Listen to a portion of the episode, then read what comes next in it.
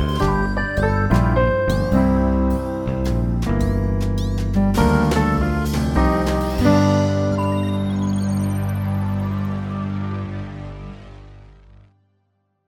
Bienvenidos a Vida entre Bits, un podcast donde tenemos conversaciones sobre diseño, historia, tecnología, anécdotas y demás cosas que rodean a nuestros videojuegos favoritos. Yo soy Antonio Uribe, mejor conocido como Fire, y del otro lado del internet tenemos a mi estimado compañero de micrófonos y el que se encarga de que todo esto se escuche bien y les llegue a todos, Artemio Urbina. ¿Cómo estás, Artemio? Hola, ¿qué tal, Fire? Aquí ando, todo, todo muy bien, muchas gracias. Muchas gracias nuevamente por estar aquí con nosotros. Por supuesto, hoy tenemos una gran invitada. Paulina lleva más de 13 años trabajando en videojuegos, en canales, medios. Ha sido PR, eh, ha, hecho traducciones. Actualmente dirige Tierra Gamer y traduce videojuegos en sus ratos libres. ¿Cómo estás, Paulina? Hola, muchas gracias por invitarme. Estoy muy contenta de estar aquí para hablar uno de los juegos que más me gustan. No, muchas gracias por venir y un placer tenerte por acá. Este, normalmente eh, le preguntamos a los invitados si tienen alguna anécdota relacionada con los juegos. ¿Tendrás alguna? Pues tengo muchísimas anécdotas, o sea, desde pues que empecé a jugar hasta que entré como profesionalmente a pues a vivir de videojuegos. Pues no sé, me gustaría compartir como algo que he estado notando últimamente, sobre todo porque pues se habla mucho de, de que las mujeres según no jugamos tanto como los hombres, ¿no? Y creo que mucho tiene que ver con las con quién te rodeas, ¿no? A, mí mucho de lo que me pasó de cuando empecé a jugar es que pues tenía como mucho contacto pues con vecinos, con primos, que son los que normalmente empiezan con consolas, ¿no? Y pues bueno, está así súper retro, pero pues la primera consola con la que jugué fue un Atari 2600. Eh, el primer juego que recuerdo pues haber tenido como 4 o 5 años eh, fue Load Runner Mm. Que de hecho lo volví a jugar en, creo que fue Xbox 360, que sacaron un como remake y, y pues ya no, no fue lo mismo, ¿no? Pero pues estuvo súper bien porque a partir de ahí pues pude jugar otras cosas y ya en consolas propias como, pues de hecho empecé en un Super Nintendo, aunque realmente la primera consola que realmente pues como que le agarré cariño bien fue un Nintendo 64, que pues justamente hace poco fue el aniversario. Pues sí, a partir de aquí he estado pues jugando y viendo nuevas experiencias. Eh, otro juego que también pues me marcó mucho y justamente también por eso lo había propuesto anteriormente fue uno de GameCube que se llama Eternal Darkness, eh, que a partir de aquí como pues que cuentan eh, una historia como de, de una forma que no lo podría contar como un libro o una película, ¿no? Que meten la interacción de, la, de una forma narrativa para agarrar, atrapar al jugador y que la misma interacción sea parte de tanto de la jugabilidad como de la historia. Sí, que es algo que, que fue bastante innovador en su momento y que venía siguiendo una línea que poca gente había trabajado, ¿no? Había pocos que rompían la cuarta pared, como Kojima, etcétera, y justo por eso vino esa colaboración, ¿no? Con Silicon Knights después, por Eternal Darkness. Ajá, sí, justamente pues para los que no lo han jugado es un juego en el que básicamente tu personaje va enloqueciendo, entonces a partir de aquí rompe la cuarta pared de muchas formas, como que empiezan a pasar cosas bien locas, por lo mismo que tanto tu personaje como tú parece que están enloqueciendo, ¿no? Sí, sí, es, es muy interesante en, en, la historia del medio y, relevante, ¿no? Por lo mismo. Y mencionaste Load Runner eh, hace rato, es un juego al que le tengo mucho cariño, no sé si, si en ese reintento que tuviste o reacercamiento trataste de avanzar en el modo single player. Sí, justamente lo intenté, pero no sé, como que siento que era muy distinto. Realmente también estaba muy niña. O sea, mm. creo que justamente de niña jugué tantas cosas que me encantaron por, por el simple hecho de pues ser algo novedoso. Creo que en ese entonces cuando empiezas a jugar algo, lo que sea que juegues es novedoso. Mm. Pero conforme más vas jugando, como que te haces más exigente. Y creo que el concepto de Load Runner es muy bueno. Pero justamente también llegó como en esta época. Me parece que fue un juego de Xbox Live Arcade estos minijuegos pues casi indies que tenía Xbox. También sacaron pues otras cosas que fueron como Jetpack Refueled de Rare. O sea, no, no era el Load Runner original, sino era como un, un spin-off de Load Runner para estos lanzamientos. Era un remake. Justamente también, creo que estaba la versión original, ya no me acuerdo. Pero sí, realmente pues nunca tuve ese juego, nada más es el primero que recuerdo haber jugado. Ya. Hay también una versión multiplayer que es divertidísima en TurboGrafx PC Engine. Luego, luego nos aventamos uno este, con Lex de cinco jugadores de Load Runner, vas a ver. Va, estaré bueno. Lex me debe unas partidas. Sí, ya cuando nos podamos volver a ver en persona. Va, perfecto. Y bueno, elegiste para esta ocasión un juego que también es eh, interesante y que también tiene estos matices, ¿no? Psychonauts. Sí, digo, como ya dijo Artemio, es Psychonauts, desarrollado por Double Fine y publicado por primero por Majesco Sales, creo que se llama la compañía formalmente, y eventualmente de nuevo por Double Fine, y ahorita vamos a hablar de eso. El director fue Tim Schafer. El género del juego es plataformer de 3, en 3D, pero no decía ahí, pero Colectatón yo creo que también le queda muy bien. Y, una pequeña descripción es, Psychonauts es un juego de plataformas en 3D donde el jugador toma el papel de Rasputin, Ras, que la voz la hace Richard Horvitz, y es, es un joven dotado de habilidades psíquicas que huye del circo para colarse en un campamento de verano de gente con poderes similares para convertirse en Psychonaut, un espía con habilidades psíquicas. El juego se centra en explorar las mentes extrañas e imaginativas de varios personajes para ayudarlos a superar sus miedos o recuerdos de su pasado, a fin de obtener su ayuda y progreso en el juego. Raz gana el uso de varias habilidades psíquicas durante el juego que se utilizan tanto para atacar a los enemigos como para resolver acertijos. Fue lanzado en abril del 2005 para Xbox y Windows y salió también en PlayStation 2 para mediados del 2005, en junio. Y más o menos para terminarlo, la historia, eh, yo me lo acabo de echar, entonces casi quedó así como con calzador, fue de 12 horas. Eh, si quieres echarte la principal con unos extras son como 15, pero el completionist, de llenar todo lo que tienes que coleccionar, sí son como unas 20 horas. Y pues cuéntanos, Paulina, ¿qué, ¿por qué este juego? ¿Por qué estaba en tu lista? Pues bueno, muchas razones, ¿no? Eh, es un juego, creo que tiene una historia muy única, eh, o sea, de desarrollo en el sentido que pues empezó como una exclusiva de Xbox. De hecho, pues estábamos hablando de eso antes, eh, de, de, que Xbox, sobre todo la primera consola, parecía que no tenía exclusivas, pero realmente tiene un montón de joyas ocultas y creo que la principal es Psychonauts. O sea, iba a ser una exclusiva, pero finalmente no se logró y estuvo, pues incluso se hablaba de que podía haber sido cancelado, ¿no? Tuvo un uh de desarrollo de más de cuatro años y entonces quien acabó al final publicando fue Mayesco, que en ese tiempo también tenía un proyecto súper ambicioso que se llama Advent Rising, eh, que de hecho lo escribió Orson Scott Card, eh, este escritor del juego de Ender. Y pues estaba súper ambicioso el juego porque incluso Tommy Talarico, el que hace Video Games Live, eh, pues también estaba detrás de la música. Entonces eh, Mayesco traía estos dos proyectos súper ambiciosos y los dos fueron un fracaso comercial así masivo. O sea, prácticamente la publicadora tronó a partir de estos juegos. Advent Rising está un poquito como... Pues tiene cosas de jugabilidad no tan padres. Pero Psychonauts fue una revolución en muchos casos, en muchos sentidos de la jugabilidad, eh, toda la historia tan interesante y que se entrelaza con lo psicológico.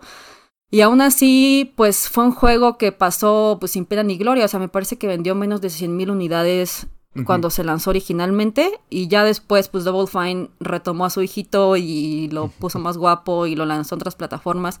Y ya es que logró superar eh, puede llevar como 2-5 millones, no me acuerdo bien el número, pero pues ya de ser un fracaso comercial, ya se pudo hablar más de una secuela, porque incluso pues ahorita ya que lo terminaste te habrás dado cuenta que es acaba en cliffhanger, ¿no? O sea, sí, o sea, es, como, ¿cómo me van a dejar así, no? Porque este juego de dos, ¿es 2005? Cinco. Ajá, o sea, nos, ya vamos para 20 años sin saber qué pasó, ¿no? Y Raz estará igual, pero pues nosotros no, ¿no? Justo llegando al final es algo que dije, Ah, órale, sí quedó así como en cliffhanger y, e inmediatamente brinqué a ver el tráiler del 2 porque supongo lo vi en, su momento pero no me dijo nada, yo no conocía como de cerca el juego. Pues sí continúa exactamente donde se quedó, ¿no? De hecho creo que hasta conectan con la escena final y sí me sorprendió eso, como, pues hay gente que sí lo lleva esperando ya bastante, bastante tiempo. Paulina. Sí, ya estoy yo. no, y aparte tiene como todo su drama la historia de desarrollo, ¿no? Porque pues así fue un fracaso comercial, como pues vamos a enfrascarlo por siempre, que es lo que le pasa a tantos juegos. Pero pues luego llegan, regresan los, los eh, derechos de, de, de, la publicación a Double Fine y entonces pues ya tiene este chance de darle una segunda vida y también por otro lado, pues sacan eh, años después este Kickstarter de Double Fine Adventure que al final acabó siendo Broken Age. Y pues a partir de aquí fue como todo esto de pues sí podemos hacer juegos que no, no, o sea, que quitan mucho del riesgo, ¿no? Porque pues tienen como pues un pedacito de presupuesto inicial para mínimo hacer un demo y, y pues que mejore un poco más. Y entonces a partir de esto, este, habla mucho de que Psychonauts 2 no iba a ser posible, como pues tenemos el juego este de, que luego se llamó Broken Age, que me parece que estuvo, eh, sacó en Kickstarter un poquito más de 3 millones de dólares, pero es como de Psychonauts 2 no, no cuesta 3 millones de dólares, ¿no? Entonces también ah, en conjunto pues sus creadores sacan esta plataforma de Fig. como Kickstarter que se llama FIG y hacen también una colecta para Psychonauts 2 en el que pues alcanzó casi 4 millones que también sigue siendo muy poquito para el scope del juego y pues finalmente pues los compra Microsoft y finalmente ya Psychonauts 2 pues va a ser una realidad, ¿no? O sea, uno de los mayores fracasos comerciales de la historia y a mi parecer pues de los más tristes porque pues, realmente es un juegazo. Ahorita ya nos contarás más bien qué tal porque yo siento que estuvo muy adelantada su época. Por ejemplo, tenemos estos eh, niveles eh, que son como de planetitas en el nivel de Milkman. Y pues luego lo alojaron tanto en algo así como con diferentes gravedades con Mario Galaxy, que pues se hizo dos años después, ¿no? O sea, tiene como muchas cosas muy interesantes a nivel jugabilidad y sobre todo a nivel historia.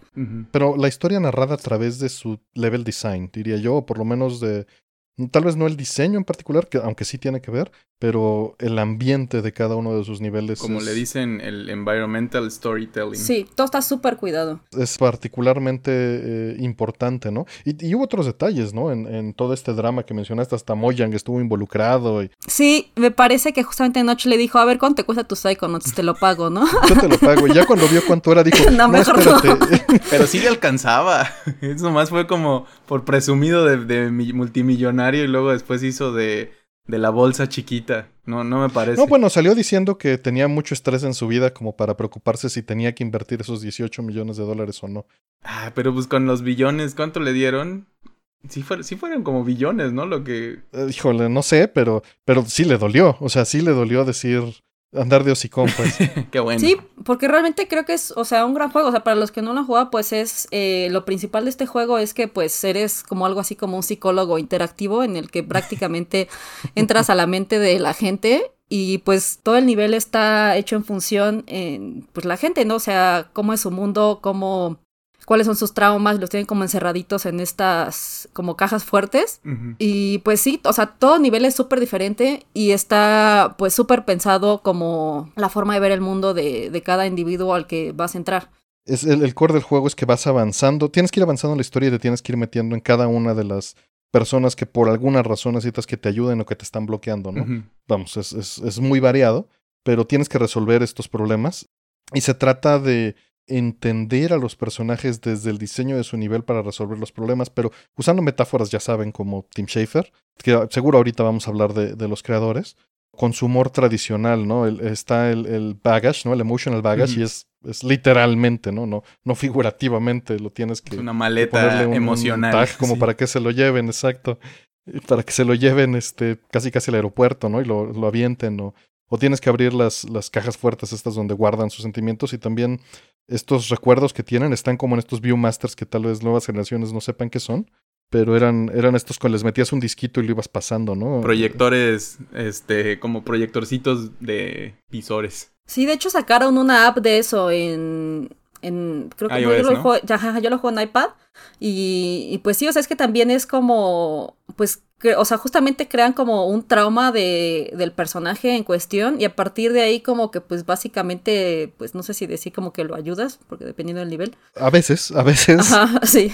Me parece muy interesante porque justo está en, en ese momento, de nuevo, 2005, sí está medio adelantado hasta en ciertas temáticas, ¿no? Todo esto de salud mental y la manera en la que se acerca a estas situaciones. Además de que es un juego de humor, o sea, a pesar de, nunca, nunca se burla de estos problemas, ¿no? De hecho, No. lo ve de manera muy empática, nunca como una, como un estorbo tampoco, como que el personaje sí, pues está tratando de ayudar a los otros. Y lo ve como un, un reto y un trabajo, ¿no? Algo serio. Sí, se lo toma muy en serio. Digo, es un niño que, es un, que empieza en este mundo más como, les decía, en un campo como de exploradores. Y, y se lo está tomando muy en serio. Y al principio hasta medio dudas tal vez de la, de la verdad de esto, ¿no? Pero, pero eventualmente sí se hace como, ah, no, sí es así, en este- esta es la historia y este es el mundo que están pintando. Y así se lo, como con mucho respeto como de la labor. Y de nuevo, en, en todas las situaciones que hay como mentales, nunca lo hace como con burla. Hay algunas cosas que sí están como en la orillita de, pero siempre es muy respetuoso. Y el humor viene de otro lado, ¿no? Es un humor más situacional, creo. Y para que sobreviva a la distancia, ¿no? Porque una cosa era lo que era políticamente correcto hace 15 años y para que siga teniendo ese tacto simplificado, ¿no? 15 años después, pues es también este, loable, ¿no? Sí, sí, sí, bastante, este, pues bastante atemporal diría yo, porque yo lo acabo de jugar, este, lo, lo vi desde siempre, ¿no? Es un juego como muy icónico que, que se vuelve de culto. Y no le había entrado francamente porque pensé que era un juego de aventura que pues es de donde viene la escuela de ellos. De hecho no sabía que, que el título era el debut de Double Fine. Yo pensé que era como algo así que pensé que a lo mejor venían desde Green Fandango o o un par de juegos después, ¿no? Con, con este... Con LucasArts, todos estos de LucasArts. Sí, pues de hecho, pues sí, la idea surgió de mientras hacía Full Throttle. Entonces, pues si quieres hablamos un poquito más de los desarrolladores. Justamente, de hecho, fue mi primer juego de Tim Schafer. Ahorita yo soy súper fan de él y ya pues he jugado prácticamente todo lo que ha sacado a partir de Psychonauts. Pues viene de, me parece que el primer juego fue Monkey Island, eh, al lado de Ron Gilbert. Eh, estos juegos de aventura de LucasArts, eh, point and click, tan populares pues eran como tres desarrolladores principales, eh, pues luego Schaefer hizo su, su, propia empresa, por ahí empezó Psychonauts, ¿no? Pero pues realmente él venía de hacer sobre todo juegos de aventura, y justamente Double Fine, pues las últimas veces ha hecho de todo, ¿no? O sea, tenemos RPGs, tenemos juegos de acción, eh, tienen por ahí uno de defensa de torre, tienen como un poquito de todo. Se lo han visto muy difícil, ¿no? También. Sí, pues justamente ser independiente. Y todos muy parecidos, o sea, todos son muy interesantes gráficamente, muy quirky, diría yo, como, como algo que define, ¿no? No sé si eso curioso, interesantes, llamativos, pero a todos no les va tan bien, ¿no? Como que todos no llegan a vender y no se me ocurre, digo, de Psychonauts creo que si tal vez es porque en ese momento el mundo ya estaba cansado de los plataformas 3D y aunque estaba adelantado de muchas maneras, era un, un género muy gastado en ese punto. Y lo pasó la gente de largo, no sé si eso haya sido una cosa. Ahorita que lo mencionas, digo, me gustaría ver la perspectiva de Paulina y cómo fue que llegó a él en ese momento. Pero yo venía de acabar Metal Gear Solid 3, estaba jugando Gran Turismo 4, estaba God of War, Lumines, Killer 7, que bueno, allá hay una, una relación en ambientación, ¿no? Estaba Resident Evil 4, Xenosaga 2, Zelda de Minish Cap, Phoenix Wright, Indigo Prophecy, que también me parece relevante, ¿no? Alrededor el Katamari Damashi 2, Shadow of the Colossus y el demo de Okami. Y, y para acabarla, estaba la Xbox 360 por salir ese año. Sí, realmente creo que fue un gran año. Eh, justamente yo nada más llegué a él porque yo leía muchas revistas estadounidenses y ahí creo que sí lo hypearon un poco más. Sobre todo porque Tim Schafer, pues es pues un nombre en la industria, ¿no? Claro. y pues era un juego de que llevaba más de cuatro años de desarrollo y que pues se veía muy divertido. Entonces, pues, por eso lo hypeaban muchísimo. Entonces fue como, pues bueno, lo voy a comprar. Pero realmente, pues sí, realmente como que no, no se hizo mucho ruido del juego y pues menos aquí. ¿Y dónde lo conseguiste? Eh, pues iba cada año a Estados Unidos, entonces me compraba como unos, ahorraba todo el año para unos 20, 30 juegos y pues era lo que jugaba el año que seguía y pues ahí fue cuando lo jugué. Justamente también me compré todos los juegos que mencionaste antes, no es que sí estaba muy atascado, pero pues justamente también lo que me atrajo mucho es como su estilo gráfico tan único y tan colorido. Y justamente también había jugado, me parece que venía en el demo de una Xbox Official Magazine. Me ves que luego venía con demos y había uno de Psychonauts. Sí, que se quedaba ahí nada más el primer nivel, ¿no? Sí, Sí, el de, creo que le llaman entrenamiento o algo así. Ajá, el, el este, el Basic Braining. Sí, justamente ese nivel venía.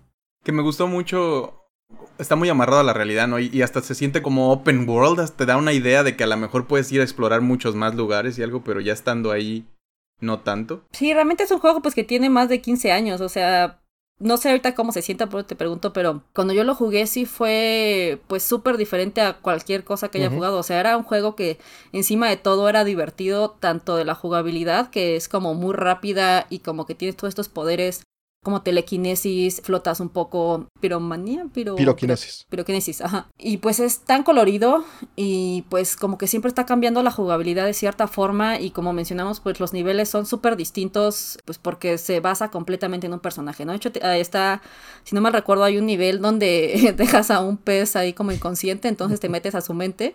Y está súper loco, ¿no? Porque tú eres un gigante y todos se tienen miedo y aquí está como un poco la parodia como de Godzilla. Y, y, luego está como este dude traumado con Napoleón Bonaparte. Es un heredero, de, o sea, como es, es un descendiente. Ah, sí, ahorita no me acuerdo tan bien, pero pues sí me acuerdo que, o sea, es que cada nivel no sabías ni qué esperar, de dónde te ibas a meter a, la próxima vez, porque pues no es tanto como este típico nivel de, ah, viene el del agua, viene, no sé, el del aire, entonces eh, es más como toda una temática que además encierra como la, pues como la psicología de cada, no sé si llamarlo como enemigo o pues personajes, que te vas encontrando, ¿no? Sí. A mí me encantó el concepto este de los mundos mentales y, y todas las libertades que eso conlleva, ¿no? Como, como lo que estás diciendo, Paulina, de que representa mucho como la parte interna de cada personaje, ¿no? Y al principio se hace muy evidente cuando te metes al primer profesor que, que te está educando y es un campo de guerra porque es como un militar, y luego el siguiente es un como alemán, este, muy metódico que tiene todo en una cajita perfecta, hasta en blanco y negro. Y y en varios análisis vi que justo escogían el nivel mm, del lechero este de Milkman como, como favorito. Aunque el mío, al que más me gustó fue el de Edgar, que es el pintor. Porque tiene esta estética neón, pueblito mexicano, español, con luchadores, toros, cartas y perritos. Sí. Pero no sé, a ver, Artemio, ¿tú cuál fue? Y luego nos dices, Paulina, ¿tú cuál, cuál te recuerdas?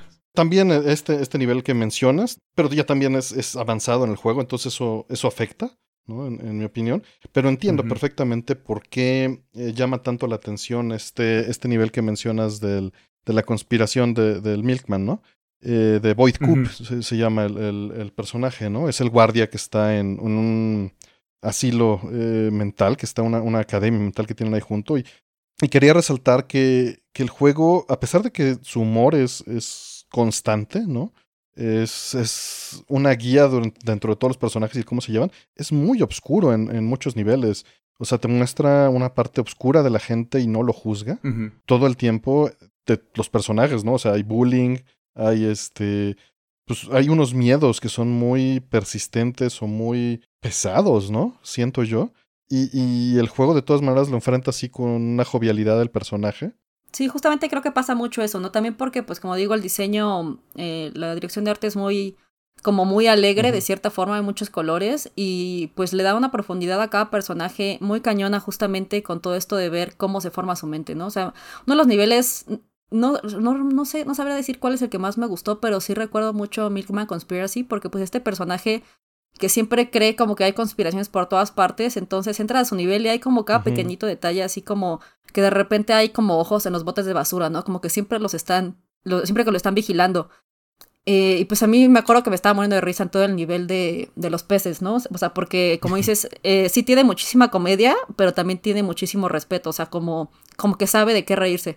Y, y eso de, en, en, el que mencionas del lechero, una cosa que, que hasta vi, que vi estos análisis no me había quedado tan claro es que te dan justo antes el poder de, de ver a través de los ojos de los demás, ¿no? De, ay, se me olvidó el nombre que, que usan en el juego. Pero... Clairvoyance o algo así, ¿no?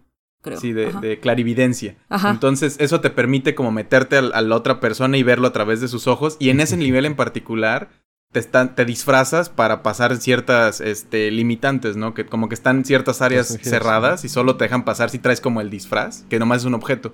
Y, te, y cuando estás, por ejemplo, hay una parte donde hay un cementerio y traes unas flores y te ves como una viejita que va al cementerio, ¿no? Y cuando estás este, con, con el de tráfico, entonces te ves como un policía de tráfico. Y, y, está muy interesante, pero yo no había visto, porque realmente no utilizas ese poder después, casi nunca, como que es mucho de ese nivel y ya. Muy, muy parecido a este formato de Zelda, ¿no? De que te dan el objeto para ese, como el Lens of Truth, que casi nomás lo usas en ese, en ese momento y luego cuando tienes dudas, seguro es ese.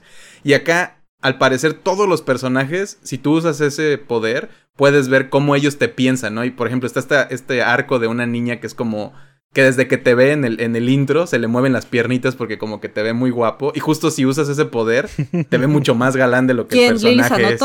Ajá, Lili. Ah, ya. Y está muy curioso que justo cuando te, en esta maestra que es como una este bailarina de disco o algo así, cuando te ve te ve como un bebé. ¿no? ajá, exacto. Y te ve como un bebé, entonces como que estás viendo como las perspectivas de cómo te proyectas tú y justo los problemas que tienen los enemigos o bueno, los escenarios, los jefes que a veces se presentan, son como ellos ven cierta cosa, ¿no? Y en algún momento también vemos este también los mismos problemas que tú cargas y bueno, desde el principio te muestran un pedacito en el juego. Y eso me parece muy interesante, que jueguen mucho con esta idea de cómo se percibe la gente y cómo son cosas que nomás viven en tu cabeza, pero en la parte de afuera no tienen tanto sentido pues justamente como mencionas, ¿no? O sea, exploramos mucho las mentes de varios de los personajes que están ahí, eh, pero justamente para donde parece que va la secuela es que va a explorar también un poquito más de Raz, que vemos que es este niño que también está un poco traumado porque pues su familia se dedica al circo y pues a él no le gusta. Y de hecho también vemos un nivel, ¿no? El Mid Circus, eh, que pues es de los últimos. No, que disturbing. Ajá. Entonces, pues, eh, pues tiene como este de que se siente como pues muy diferente a su familia. Eh, y pues sí, se va a explorar un poco más. De hecho, mencionando un poco de lo que, me, de lo que dijiste de, del cliffhanger, bien extraño porque justamente la historia continúa en un juego VR que se llama Rumbles of Ruin, en el que vas a resolver como el problema que se genera a partir del primer juego, sin spoilers. Eh, entonces, pues no sé si lo que van a hacer es porque pues realmente si era un nicho ahora, pues un juego VR es todavía más nicho, ¿no? Y este juego, pues aparte fue... ¿Tú sí lo jugaste el VR? Sí, sí, de hecho, o sea, para mí fue como un necesito Psychonauts 2 en mis venas, pero pues mientras no se Esto es lo que hay. Ajá. Pues yo estaba bien emocionada, o sea, cada vez que voy a E3 y me encuentro a Tim Schafer, yo siempre ahí lo estoy buscando y tomándome fotos con él. Y le dices, ya dame Psychonauts 2. sí, se lo digo a cada rato, de hecho, pues ya, ya ubicaba el tut que yo hablaba español. O sea, ya, ya ha sido como cuatro o cinco veces de por favor dame Psychonauts 2, ¿no? Y pues con Rumbles of Ring, que también lo jugué ahí, fue como, pues está bien, o sea, pues no es Psychonauts 2, pero está bien. Es súper diferente. Pues en general no me gustó tanto más porque pues es un juego aventura, ¿no? como de aventura, ajá, esa aventura de, básicamente nada más vas pasando de cabeza a cabeza y bueno, más de cabeza como Psychonauts 1, pues aquí es un juego en el que ves desde los ojos de los otros como para ir moviendo objetos y resolver puzzles. Está realmente muy sencillo. Creo que me estaré como a ah, dos, creo tres que sí lo jugué. Ahora que me estás diciendo, como, sí, creo que sí lo, lo, jugué. O sea, ¿lo jugaste antes del 1 o cómo? Sí, pero no conecté. O sea, creo que lo bajé porque dije, ah, Psychonauts, y justo lo debí de haber jugado. Y dije, ¿esto qué? Está bien raro, ¿no? Y, y me pues, reboté porque no tenía el gusto de la franquicia en el momento. Pero ahora que me estás diciendo todo esto. Sí. O si no se lo puse a mi novia, que es la que luego juega más VR y, y, le, y me lo contó. No sé, pero como que sí me está, me está sonando. Sí, pues es que está bien raro, o sea, sobre todo porque cambia el género y pues sí resuelve una problemática inmediata que planteó el primero, entonces se me hizo un poquito raro que lo pusieran pues como una experiencia VR. Y a ver si eso viene como resumen en el 2, ¿no? Y el 1, a ver cómo le hacen, porque aunque ya está disponible para todos los que estén interesados, está actualizado el juego para jugarse en, en Steam, ¿no? Y... Sí, yo lo jugué. Y está en 16.9 y en más resoluciones mucho más altas. Solo notas lo viejo en, en las cinemáticas que se ven borrositas. Pero de todas maneras están escaladas muy finamente, ¿eh? Porque lo volví a poner ahora y la primera vez que lo jugué, pues lo jugué en un CRT en 480i. Y esta vez, pues lo puse ya bien fino en un RetroTink 5X escalando a 1080p de 480p.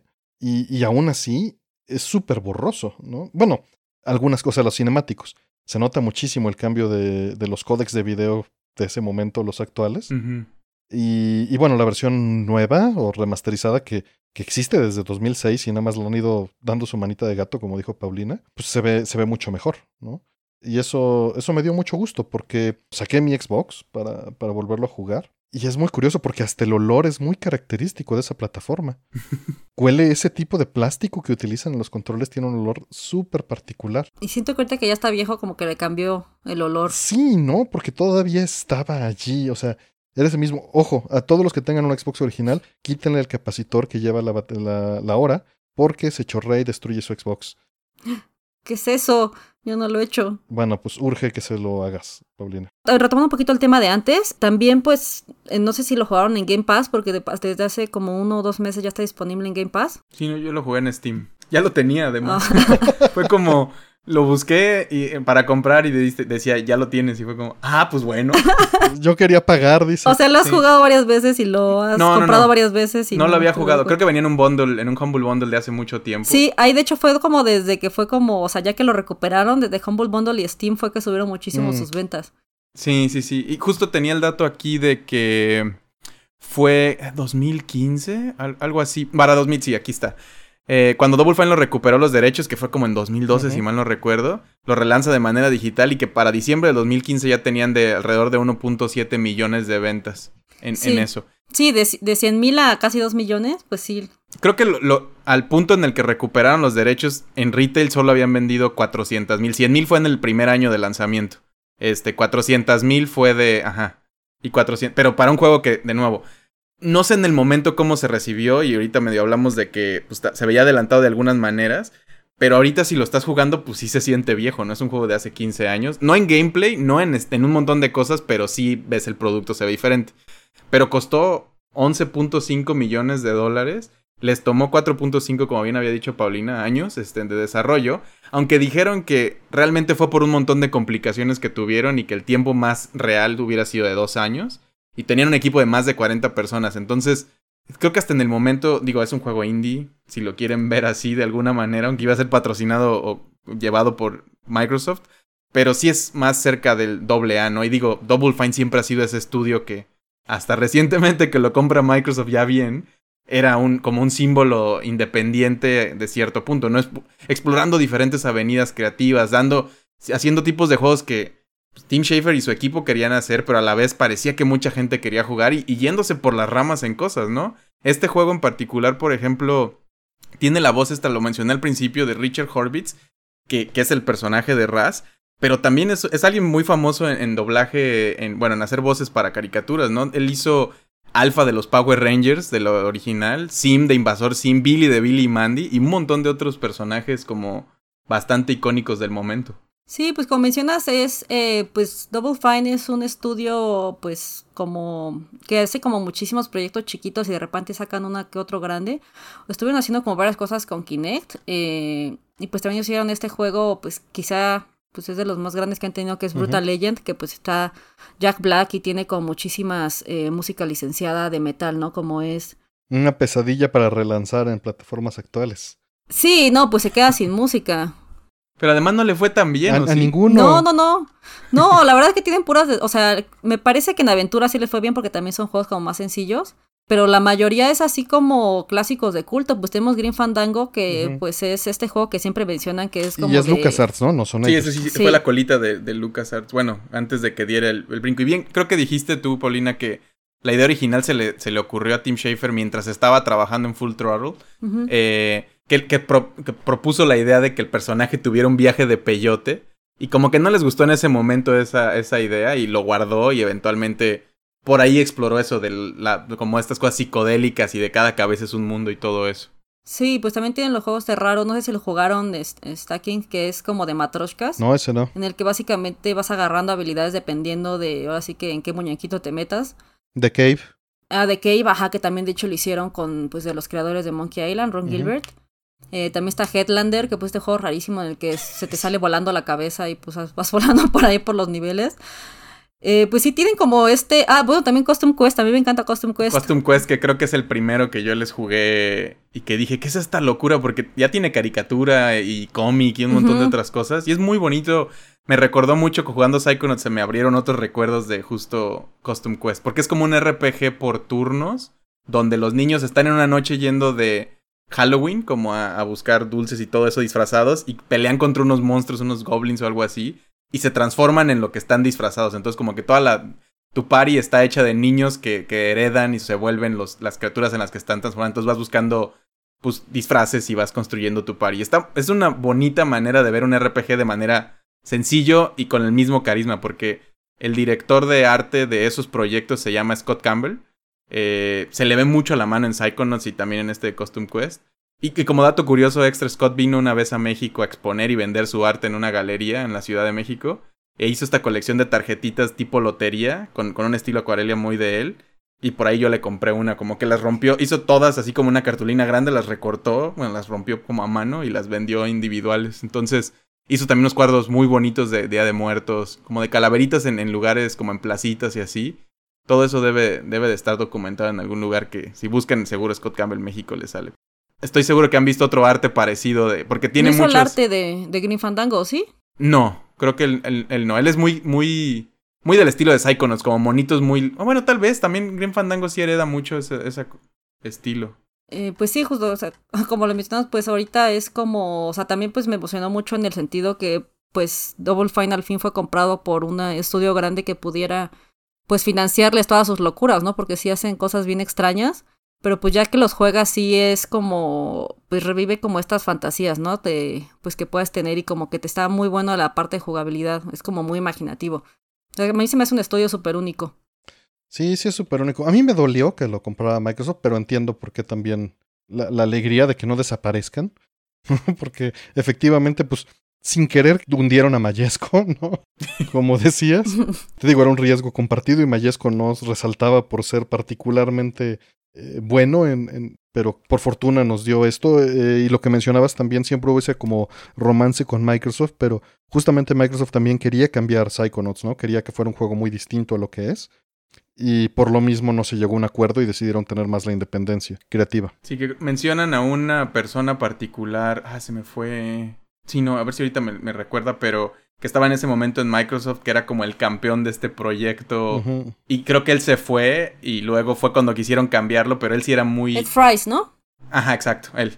Sí, es como estaba pensando Fries tiene un nombre medio extraño. Pero. De papas. Que él, está, sí, estaba comprometido con esta idea de que los juegos pueden ser arte y por eso les estaba dando como muchas licencias. Y pues Double Fine acababa de nacer, ¿no? Y venían, sí, de LucasArts, que, que pues, también hacían las cosas de manera diferente. Hay muchas historias alrededor de, de este producto y cómo, pues sí fue complicado y estaban. La manera en la que lo estaban construyendo en ese momento también alarmaba mucho, ¿no? a, Microsoft y por eso vino esta desconexión. Al final se va esta persona y ya no les dan tanta chance, digamos, tanta oportunidad de, volverse locos con su temática. Y sí fue como, no, pues sabes qué, mejor aquí quedó. Y justo ellos también se estaban volcando hacia otras cosas. Creo que como, como dijo Artemio, venía el lanzamiento del 360 y tenían ya otras cosas más interesantes en puerta. Sí, pero pues justamente eh, creo que está bueno, eh, o sea, ahorita con Psychonauts, como les digo, hace años que no lo juego, pero me pasó mucho con Rayman 2, lo jugué como 10 años después, pues fue este juego de Nintendo 64 y PlayStation, pues salió Revolution para el 2.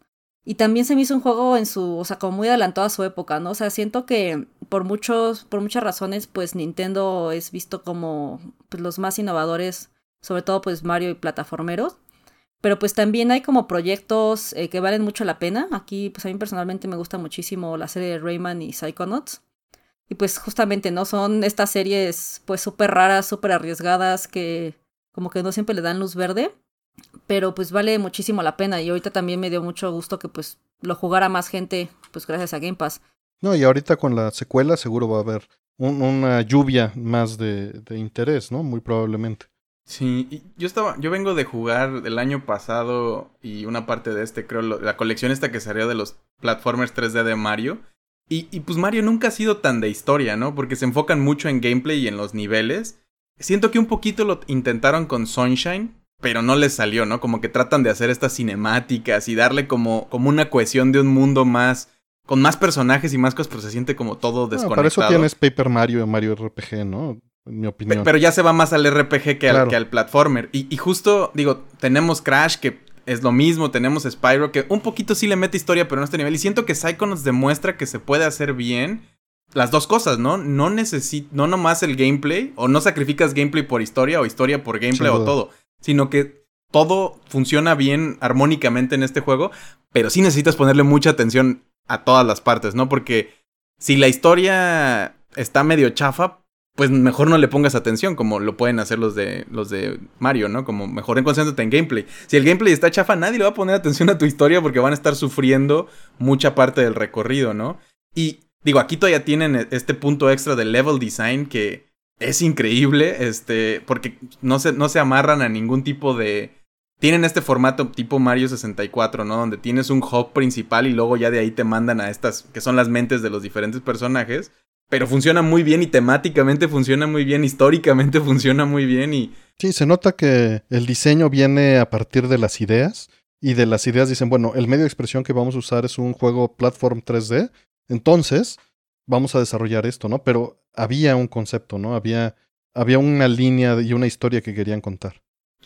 Y, en algunas partes de, de, lo que estuve leyendo del momento, sí parece que tuvieron muchos problemas por lo mismo, porque de repente le ponían mucha atención en la programación y de repente mucho en la historia y de repente mucho este, en, en lo estético. Y hubo peleas como internas, pero al final pues el resultado es bastante bueno. hay, hay, algunos detallitos, de hecho hasta me tocó romper el juego un par de veces, pero, pero yo creo que al final terminas recordando como mucho, con, con mucho cariño todo lo que jugaste, ¿no? Se siente mucho más largo de lo que realmente es, porque de nuevo son 10, 15 horas, este, pero no es tan repetitivo, como que, que es algo que le pasa mucho a los platformers a veces, ¿no? Que sientes esta constante repetición de, bueno, brinco, bueno, vuelo, bueno, hago estas cosas. Y este, por la historia, como que sientes que Por el ambiente de cada nivel se siente fresco. También. Y Fire, ¿tú cómo lo conociste? ¿Cómo llegaste a él? Pues por Tim Schafer también, porque se vuelve un icono, como dices, este, por el desarrollo y todo eso, empiezas a notar mucho los otros indies. En algún momento tienes que llegar a Tim Schafer por, por la historia que tiene y por la fuerza, ¿no? Muchos de los, este, ya, sea los GDC Awards o los IGF, que son estas premiaciones independientes, o, más como del, del, punto de desarrollo, él, él lleva siempre, o bueno, muchas veces hace de host de ese show. Entonces también empiezas a ubicar, es una persona muy agradable. Tienen esta otra parte también que es bien educativa, ¿no? Para Broken Age hicieron todo un documental. Constantemente están compartiendo información. Y, todas estas ideas alocadas y extrañas y, que puedes pensar como, bueno, que no tienen una dirección como Nintendo, otros estudios que se mantienen sobre una línea. Ellos tienen este evento que le llaman Fortnite Amnesia Night o algo así, ah, Amnesia Fortnite. Sí, sí, sí. Sí, eh, se llama, se me fue el nombre, pero pues básicamente es que en el estudio dejan de trabajar en todo lo que estén haciendo y se ponen a hacer como proyectitos, ¿no? Asignan como a un líder para cada proyecto y como que sacan ideas locas de ahí y pues siguen alguna idea que les haya gustado, ¿no? Sí, sí se llama Amnesia Fortnite. Suena muy parecido a Fortnite, pero este sí es como Fortnite, como... es la palabra correcta. Ah, exacto. Y es un jam, un game jam interno de la empresa, que de nuevo son 40, 50 personas. De hecho, a mí me tocó visitar sus oficinas hace un par de años. Están ahí en San Francisco, sí. Precisamente, y como están muy cerca de donde hacen el evento de GDC, un amigo artista lo invitaron porque tiene una pared de dibujitos de gente popular y lo invitaron a hacer un dibujo y me dijo, ¿me acompañas? Y yo no lo pensé dos veces. No es como, obviamente sí, vamos a ir a visitar Double Fine. Eh, claro, y por desgracia no había nadie, ¿no? Yo también quería mi fotito con Tim Schafer o platicar con alguien. Es una oficina que se ve, pues como toda oficina de desarrollo de juegos, como llena de juguetitos y un montón de, digo, sus juegos son muy visuales y tienen un montón de como parafernalia de eso. Pero bueno, hacen este evento que también lo documentan y de hecho creo que hace no mucho, de hecho sí, hace unos meses salió el del 2021, que hicieron una película de la última vez que hicieron este evento. Entonces me encanta como ese, ese espacio que tienen donde no se casan con algo, no son muy cerrados, sino siempre están empujando a otros estudios, a sus propias ideas, a gente interna de sus estudios. Y tienen la manera en la que sobreviven haciendo cosas es muy extraña, porque en lugar de tener recursos para pagarse las cosas, trabajan en cosas cortitas y luego le dicen, bueno, si te gusta mucho esta idea, ve y véndela y ve si Microsoft o alguien más te da el dinero para hacerla y si sí regresas y la hacemos. Y si no, pues ya se intentó, ¿no? Y vamos a buscar otro lado. Y tienen un montón de pedacera de videojuegos ahí interno. Y por eso me emociona que tengan el funding de Microsoft, porque sí me gusta ver lo que hacen. Les que no se apague esa voz creativa, sí. Y creo que los compraron por eso, ¿no? Por el, por el volumen y la, y la voz tan personal que tienen. Y no por a este punto creo que Microsoft ya no le interesa empujarlos a ningún otro lugar. Ya saben lo que es, lo han hecho por décadas. Sí, justamente pasa mucho lo que dices. O sea, me acuerdo mucho que pues a, Double Fine le fue muy bien con Double Fine Adventure, que pues es Broken Age. Y, y después sacaron una colecta para Massive Chalice. O sea, Tim Schafer sí es como pues este creativo súper famoso. Pero fue como, yo no tengo nada que ver con Massive Chalice. Este dude eh, es muy bueno. Eh, él sabe lo que está haciendo. Es el director del proyecto. Y pues se lo voy a soltar a él. Eh, y pues él mismo hizo como sus diarios y todo esto en video, en el que pues mostró más lo de su idea, ¿no? Es como un estudio muy abierto que incluso pues hace poco presumieron que no tienen crunch, eh, que es esta práctica en el que pues queman a los desarrolladores, ¿no? Salvo en Psychonauts, que dicen que fue el, el crunch de su vida. Ay, bueno, sí. La, la producer, este justo dijo, ¿no? Que es como nunca había visto algo tan, o sea, como para sacarlo por al final, porque ya estaban, pues ya habían quebrado una compañía en el camino, este, Ah, también fue Advent Rising. Fueron los dos. Sí, juntos. Y bueno, Mayesco no era tampoco muy, muy fuerte, ¿no? Muy sólida, ¿no? Sí, quebraron algo ahí como muy frágil. Pero decías, Paulina, perdón. No, pues sí, o sea, lo, lo, mismo que decía Fire, ¿no? Es este estudio como que no le gusta quemarse tanto en un proyecto grande, hace como varios chiquitos. O también incluso los grandes no les ha ido tan bien. O sea, espero que pues esto sí cambie en Psychonauts 2 porque pues justamente pues es un juego muy creativo que también pues impulsa mucho eh, las ideas de la gente que tienen de forma interna y pues eso pues siempre está padre, ¿no? Más cuando ves como empresas súper grandes que pues nada más están, van sacando lo que creen que vende o la secuela un, año tras otro. Sí, que son fábricas, ¿no? Ya de... Que, que está bien que exista una continuidad y haya eh, estas mega franquicias que es de molde, ¿no? Pero esto es justo lo contrario, ¿no? Son juegos artesanales en el doble A, como dijo Fire le dan cuerpo y sabor a la industria, ¿no? También están como entre... Ahorita obviamente ya no son indies, pero están allí en medio, ¿no? Sí, el espíritu de indie lo siguen manteniendo. Y no creo que es algo que Tim Schafer hubiera aceptado ese tipo de deal si no, hubiera si no pudiera mantener esa misma manera de trabajar. No, y, y creo que el estudio no funcionaría de una manera más formal, ¿no? Como burocrática o algo así. Creo que eso es lo primero, fuera del dinero y otras tantas cosas, creo que es lo primero que tendrían que negociar, que hubiera negociado en esa situación y ya que le garantizan eso, lo demás es como, ¿sabes qué? Ponle el precio que quieras mientras nos mantengas y nos dejes hacer cosas y nos permitas seguir porque San Francisco no es barato, este, este tipo de desarrollos es largo y justo no le han pegado nunca como, nunca han hecho un juego que sea como ahora sí ya nos forramos y no importa lo que hagamos, tenemos una década comprada, ¿no? Siempre están al filo del cañón ahí esperando no morirse en el siguiente y me da un poquito de tranquilidad ver que, van a seguir un rato. Digo, a ver, a ver qué pasa, ¿no? La verdad es que no sabemos. Yo, yo también soy... Me gusta esa idea, muy bonita, pero sabemos que nunca es así.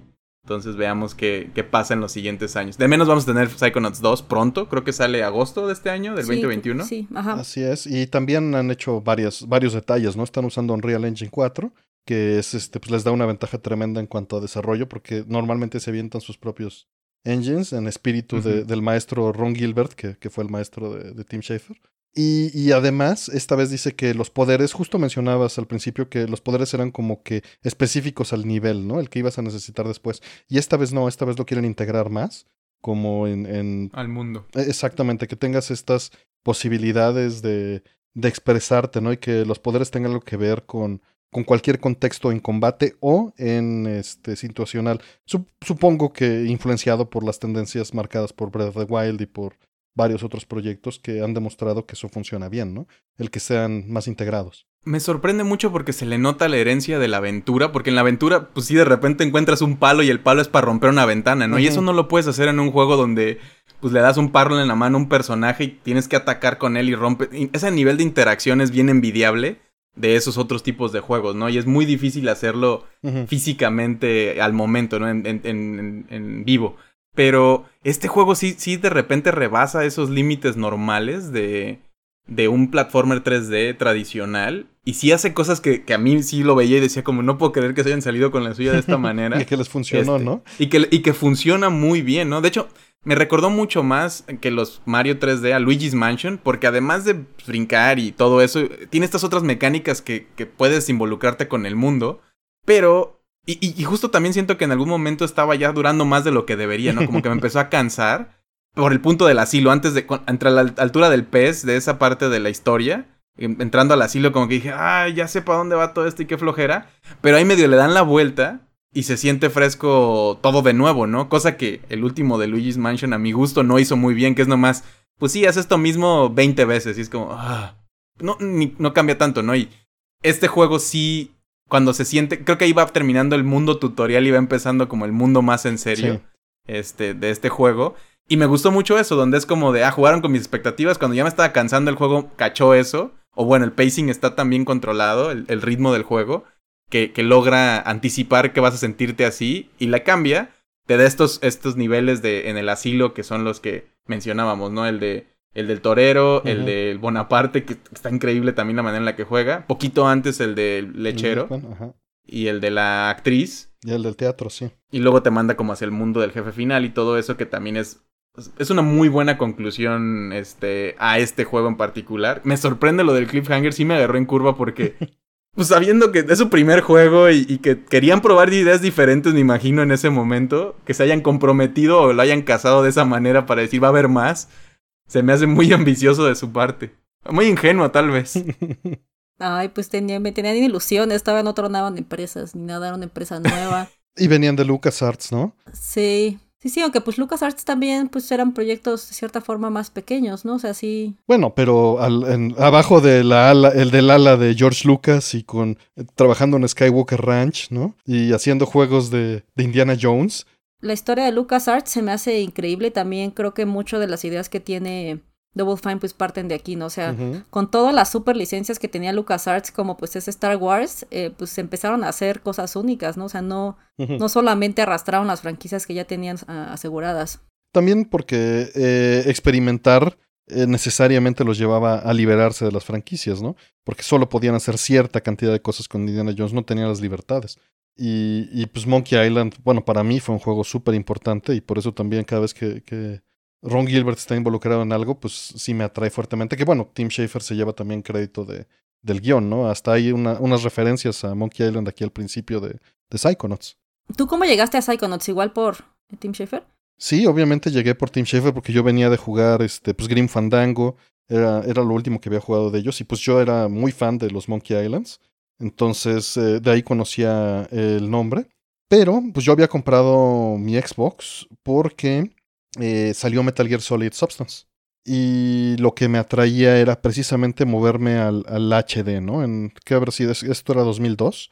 Todavía no teníamos resoluciones, eh, yo no tenía la capacidad de, ver 720, ya estaba en el horizonte, pero 480p sí. Y eso me atraía mucho porque estaba muy metido en los DVDs, ¿no? En, en tener video progresivo 480p 16.9, 24 cuadros y, el audio surround. Y la Xbox ofrecía estas dos cosas. Te ofrecía juegos en 480p 16.9 a veces, pero casi siempre en 480p, y te ofrecía salida óptica, ¿no? Y el video era por componentes, por este YPBPR. Entonces, eh, cuando me ofrecen Metal Gear eh, con, con, estas mejoras, ¿no? Porque tenía audio en 5.1 por audio óptico y cinemas en 480p, eh, pues fui corriendo por él. O sea, el día de lanzamiento del juego, compré la Xbox y compré el juego. De hecho, la Xbox la compré en, en un Sanborns. Obviamente no tenía el juego de lanzamiento ahí. Me fui a, a Meave y compré mi, mi juego de lanzamiento ese día y pues llegué a, a, probarlo con esto.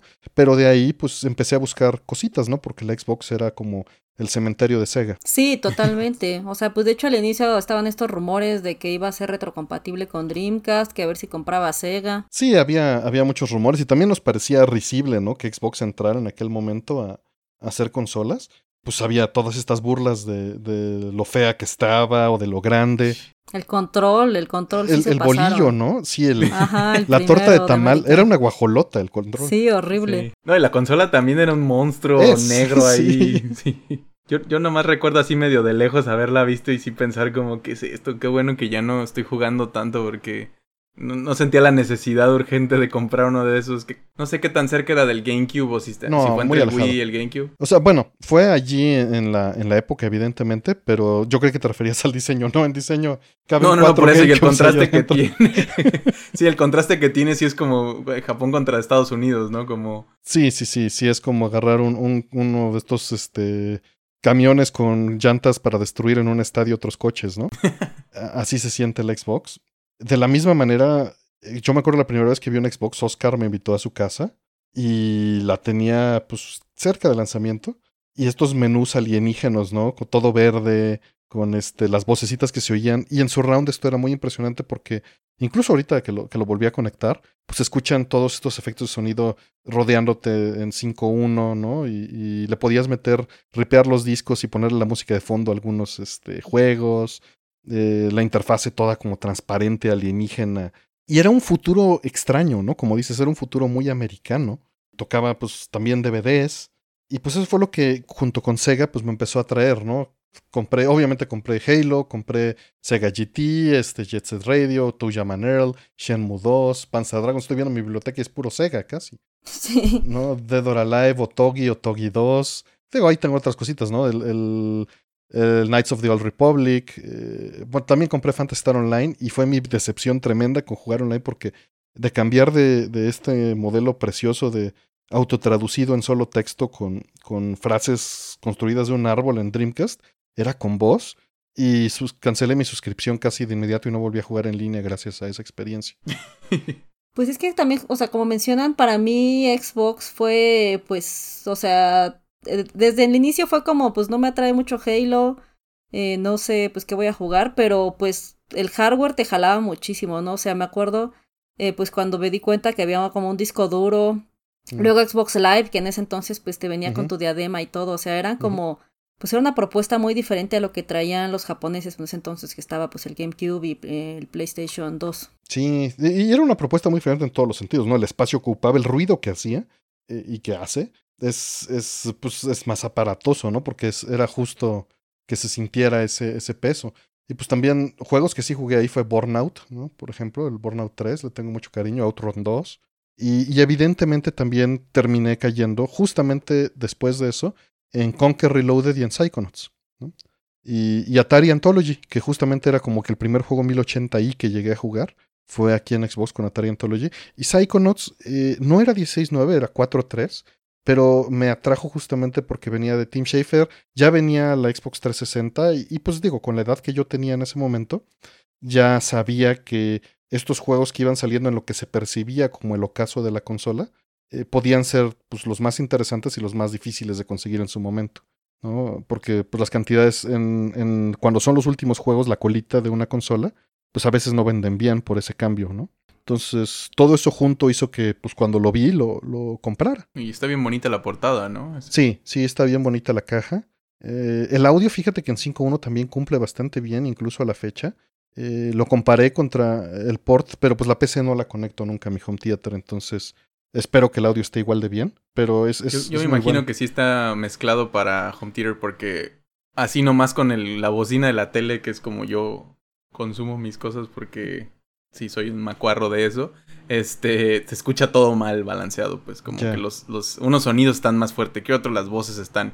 Hasta que lo puse con audífonos, como que se, se escuchaba más natural. Y Es posible. me costó un trabajeral encontrar los, los subtítulos, porque están escondidos en la parte de audio. Y como que Y me es que ese menú está parchado. Ese menú no es el del, Mm. no es el original del juego. Se lo pusieron así como para usar uno de mouse encima del, del menú normal. Sí, sí, porque además ni funciona con el control en la computadora. Tienes que ir a buscar tu mouse y, y mover. Bueno, no sé si fue cosa de ahí, pero. No, sí, Sí, sí, es lo así. estuve no jugando. funciona con control. Ajá, ok. Sí, lo estuve jugando a la mitad sin subtítulos, o una parte sin subtítulos, y dije, qué raro que si tiene tan trabajo de voz no le hayan puesto pues los diálogos en la pantalla, que era bast- que es bastante común en general, ¿no? Y, y más en ese entonces donde sí era como, era más visto eso que las voces. Pero ya después encontré que estaban escondidos debajo de audio y fue como, oh, qué tonto. Obviamente están en audio porque es una opción de...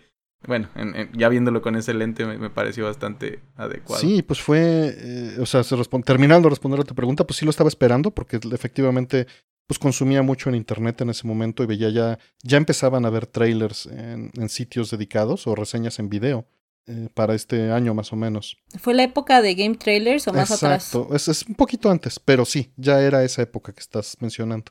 Que tenías que descargar, o sea, no era streameado. Sí, muy, muy buena época. Los descargabas y los veías este, offline, ¿no? Ya que lo habías descargado. Sí, además súper pesados, ¿no? Me acuerdo Ajá. que te acabas el disco duro viendo trailers de juegos. Exactamente. Entonces así es como le hacíamos un buen amigo José, lo los descargaba y ya acabando la jornada laboral ahí estaban los trailers, ¿no?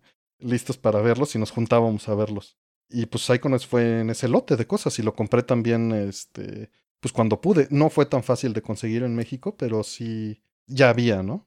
Todavía no estaba como que la distribución de 360 que entró más fuerte, pero ya había en, en centros comerciales juegos. Sí, de hecho no me acuerdo si fue llegó a un precio reducido o yo lo compré como a 20 dólares o algo así, porque me acuerdo que sí compré como varios juegos de Xbox a precio súper reducido, incluyendo Phantom 2, que ese pues sí llegó como a 20 dólares a América. Es que también en Estados Unidos estaba tan mal en, en competencia que se vendían poco, ¿no? Y eso seguro tampoco ayudó a, a las ventas del juego. Sí, justamente. Sí, había, había poco. Y aquí en México inclusive también pasó, ¿no? Pocos así. Lo veíamos, eh, el Xbox One no lo veíamos como una competencia real a un PlayStation, ¿no? Sí, como te digo, yo tengo la imagen mucho sobre todo pues educándome con revistas gringas, entonces pues para mí sí el Xbox era como una pues opción real, ¿no? No entiendo. Sobre todo por todos sus elementos eh, que trajo directo a la PC. Sí, era esto que te mencionaba, el, el 5.1 y el, y el 16.9, que estaba medio roto todavía, y el 480p, pero rara vez teníamos cosas para mi gusto que no fueran de Sega, o cositas obscuras, ¿no? Como Psychonauts. Pero en el mainstream, pues había, había pocas cosas, o llegaban mal porteadas, ¿no? Incluso Metal Gear Solid 2, pues llegó y tiene un montón de bugs y un montón de glitches en, en Xbox. Pero de hecho nada más tuvo la exclusividad en Xbox como de unos 3-4 meses, en el mismo 2005 pues Ajá. llegó a PlayStation 2. Eh, no he jugado la versión de PlayStation, ¿eh?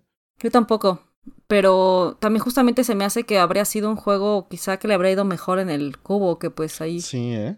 habría tenido como pues más gusto de plataformeros. Sí, qué raro que no lo hayan sacado en cubo. Quizá, quizá no llegaron a un, a un trato, o por los temas, ¿no? Los temas tratados, pues, quizá eran un Sí. problema eh, con Nintendo. Y sí, creo que recuerdo haber leído algo sobre el porting de PlayStation que también lo aventaron así muy al final y sí estaban como, no, espérate, estás viendo que apenas vamos a salir, pero se lo echó otra compañía, si mal no recuerdo. Ah, qué bueno que, que tengo el de, el de ellos.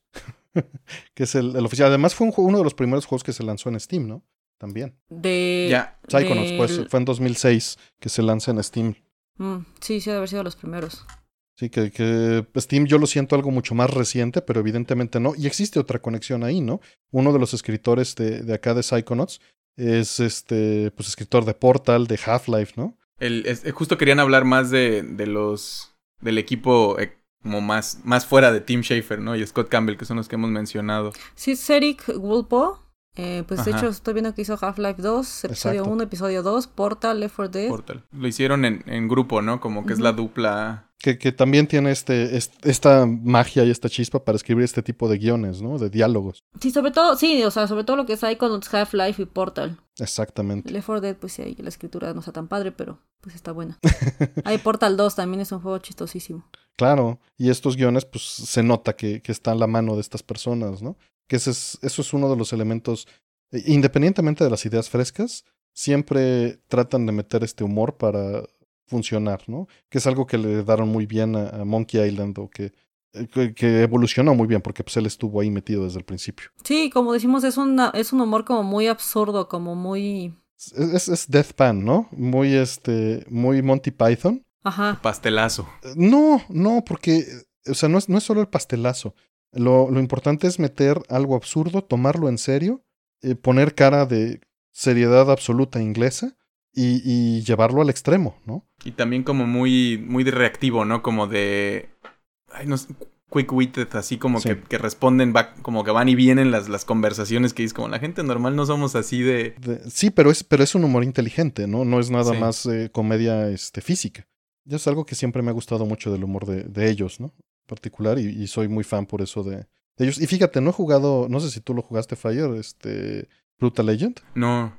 Una vez casi lo intenté, pero como la música no es lo mío, sentía que iba a perderse mucho de eso en mí. Ya. Tampoco lo mío, pero fíjate que sí me encantó, o sea, porque pues tienes esta música súper clásica como es Ozzy Osbourne, y es una mezcla extrañísima entre acción y aventura, y como defensa de torre, y como que se aventura a probar muchas cosas.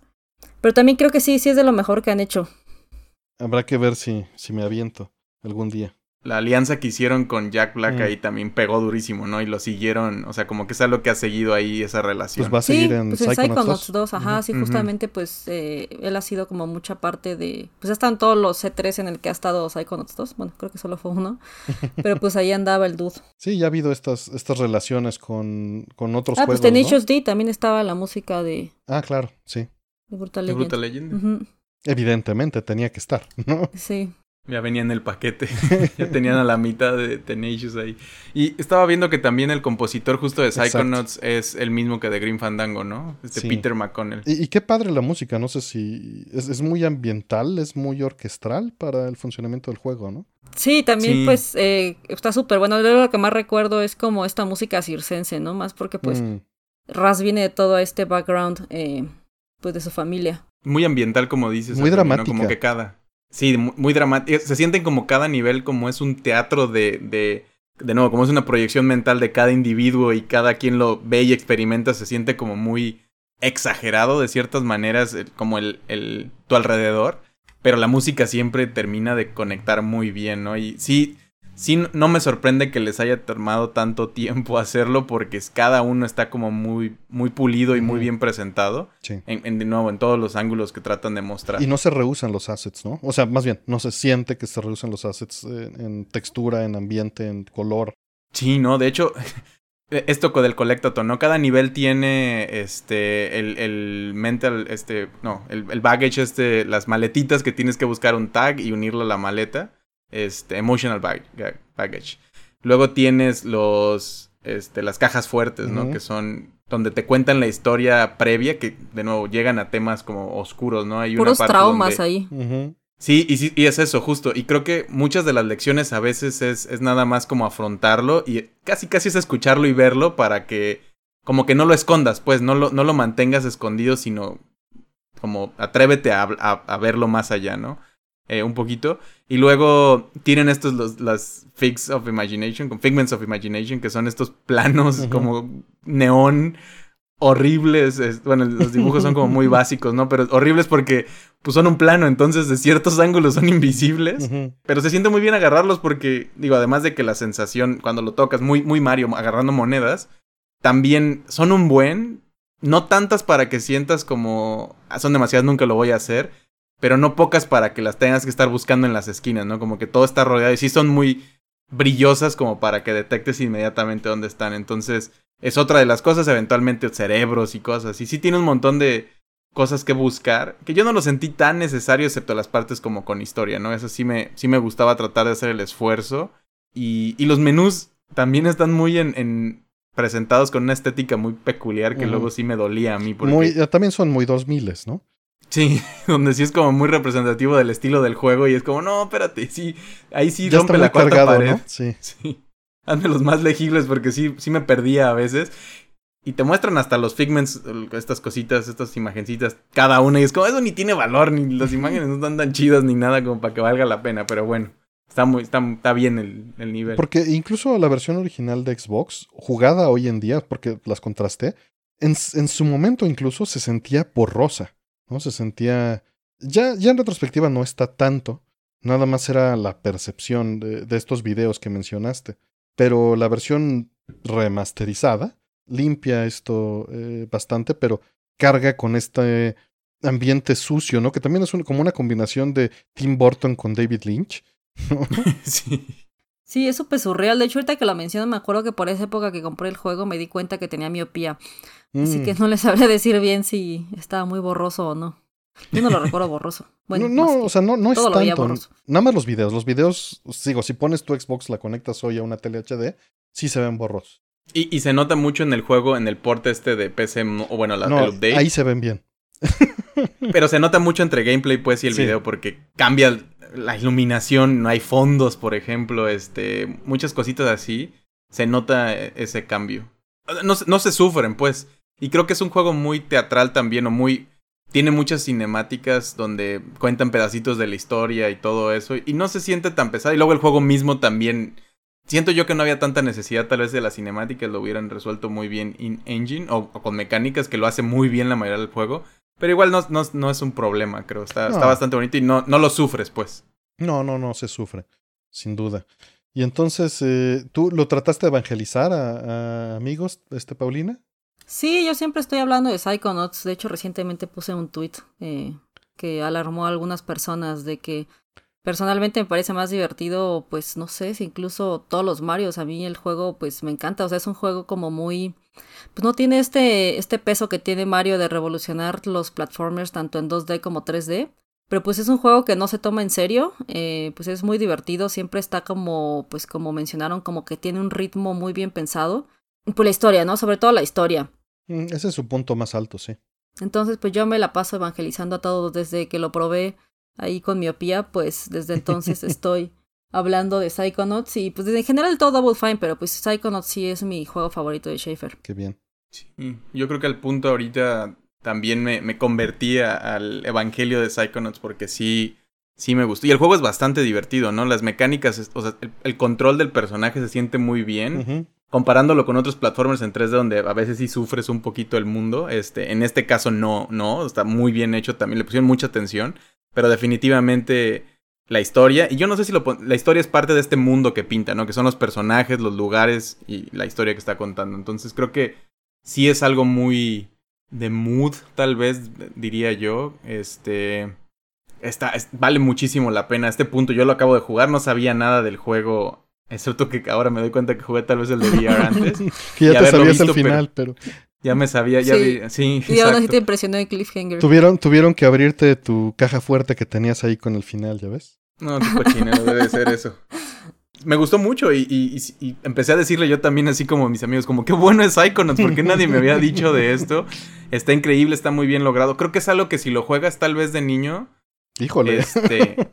O sea, híjole, sí, pero, pero es como Invasor Sim tal, también, o otras cosas, Adventure Time, ¿no? Que de repente Sí, sí. No, te, no te tratan como, como tonto, No, sino que te dan temáticas más grandes y a lo mejor no las ves completas, ¿no? Pero no te insulta tratándote como un niño y, y menos como adulto, ¿no? Te da mucho también como adulto cuando lo juegas, dices como... Te quedas pensando, o sea, yo me quedé pensando así de, o sea, de todos los traumas que tienen los monitos y cómo esto se ve que los afecta tanto como están en el mundo real como en su mundo interno.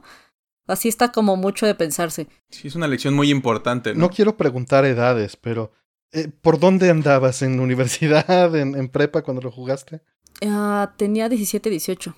Ok. Bueno, ya no, no, te, no estabas en una edad en la que te pudiera afectar tanto emocionalmente en desbalanceado, ¿no? Pues no desbalanceado, pero pues sí, sí, pues igualmente te deja pensando muchas cosas, ¿no? Como cómo será mi mundo y qué tendrían mis cajitas fuertes.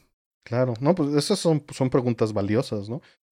No, lo que me preocuparía es que lo jugara alguien de 8, ¿no? No sé. Sí, sí crees, porque siento que justamente, pues, o sea, las cosas para niños han cambiado mucho, pues antes teníamos desde el trauma de Bambi y el Rey León. Sí, sí, Pues sí. creo sí, que está como acorde, ¿no? Yo diría, digo, no, no estoy seguro, pero creo que tal vez porque las historias complicadas, donde sí lidian con eso, están en estos cómics que no tienen texto ni audio, Ujú. o sea, es muy, es muy abstracto. Siento que se te es como, eso no es lo que te entretiene a esa edad, ¿no? Y tú más bien estás clavado en el gameplay y no lees tanto. Que de hecho es algo que de repente yo me pongo a pensar, como si hubiera jugado esto, lo hubiera jugado con un Mario 64, como un Spyro, ¿no? Que a este punto ya tal vez no me acordaría mucho de qué se trata, solo de que me gustó o, o me, me pareció atractivo visualmente. A este punto lo juego y digo, como tiene un montón de valor en otros tantos lugares que, que creo que vale la pena hasta rejugarlo si, si no lo han hecho, ¿no? Por, por actualizarse en esto, porque está muy bien logrado a pesar de que tiene de nuevo estos 15 años encima. Aparte de ese entonces, pues no eran nada comunes estas historias, ¿no? Porque te- ya tenemos más como, por ejemplo, Hellblade, que pues habla de esquizofrenia. Tenemos eh, el que estamos hablando hace rato de... Ay, ¿cómo se llama? El de la montaña. Ce- Celeste. Que Mm. también sí, pues habla como de un montón de problemas internos, ¿no? Y en ese entonces, eh, pues siento que no eran tan comunes estas historias como más psicología, ¿no? No, digo, tenías las pocas que mencionamos, Silent Hill 2, ¿no? Indigo Prophecy, tal vez, rozando Pero por siento ahí. que Silent 2 lo deja como un poquito más si te inmiscuyes demasiado en la historia. Killer 7. Ah, Killer 7 sí está bien loco, pero también es de nicho. sí, Killer 7 sí también traumaría a niños. Sí. Digo, estaba viendo, buscando el rating y Steam. Y, y es curioso, ¿no? Porque está catalogado como Teen por, porque es Cartoon Violence, Crude Humor y Language. Evidentemente no es, no es Teen por estas cosas, ¿no? Sí, Sí, no, y, y creo que es algo que casi no lo... O sea, es un videojuego y es como, si estás teniendo violencia, referencia a alcohol, drogas, sexo y este tipo de cosas, eso es lo que levanta. El, Ajá. el- el hablar, de, hablar de cosas casi nunca es una bandera. Ya, ya, ya veo. No, y, y quizá habla más de, de mis mental cobwebs. La preocupación de esto viene de que, eh, pues digo, yo de que te gusta, como a los seis años vi The Wall, ¿no? Y cosas así, ¿no? De, de tener esas experiencias. Y, y justo que a mí me parece eh, un juego que sí toca cosas obscuras. Sí, Pero- y qué bueno, ¿no? Qué bueno que lo haga. Solo eh, no estaba acostumbrado que esto sucediera y creo que es- está bien. Nada más me preocupa justamente el, el qué preguntas le puede generar a un, a un niño ansiedad en su momento, ¿no? Y me, me, ah, no sé si agrada es la palabra, pero esta manera en la que toma estos problemas mentales a cierto punto como hay un punto de quiebre, ¿no? Es como, no es una, digo, sabemos que es una enfermedad y que es algo de química y otras tantas cosas, dependiendo de, hay un rango muy grande, pero también hay- en, en el mundo de- del que pintan, habla de este, como esta situación que se salió de tu control Mm. en un momento en el cual tal vez no estabas tanto en control y, y te rompió de cierta manera que genera esta consecuencia y que no nada más es como, pues como la parte, todos estos que están en el asilo es eso, ¿no? Es como es gente que nomás encerraron recordando como eso que pasaba antes en lugar de tratarlos. Y digo, está el peligro de que sean, eh, que presenta curas sencillas, ¿no? Pero la verdad, o simplificadas o minimalizadas. Claro. Pero lo que me gusta y lo que me quedo de todo esto es más bien que pone el punto de que empatizar es lo más importante. Sí, no, no nomás cerrarte a "Ah, esto es, pues ya está loco o algo así, ya, sino es como, a ver, tratemos de, de ver más allá. Sí, y creo que tienes en- razón en lo que dices, ¿no? Puede ser una manera simplista y el- la mente real es mucho más compleja que, que lo que presentan aquí. Pero, pero justo estas preguntas es lo importante que creo que nos deja el juego, ¿no? Como el cuestionarnos estas, al menos hasta un nivel muy superficial, ¿no? ¿Cómo se vería mi mente por dentro? ¿Qué sería, como, como dice Paulina, ¿no? ¿Cuál sería mi, mi historia en, en la que estoy escondiéndole al mundo? ¿Cuáles son los figments? ¿Cuáles? Casi son como historias de héroes o villanos, ¿no? Como el punto de origen. Y creo que pensarnos así también a veces vale, vale la pena. Como hacer esa autoexploración. Sí, sin duda, eso es muy valioso. Sí, como dicen, te plantea como conceptos muy diferentes eh, de lo que podría estar pensando de ti mismo. Y lo que sí me da un poco de tristeza es que justamente no sé qué impresión les dio, pero pues siento que en la, por, por mínimo en la conferencia de Xbox de E3, eh, y pues en general todo lo que han hecho como que Psychonauts no es como su plato principal, ¿no? O sea, incluso pues quizá le dieron más luz a otros proyectos un poco más chicos.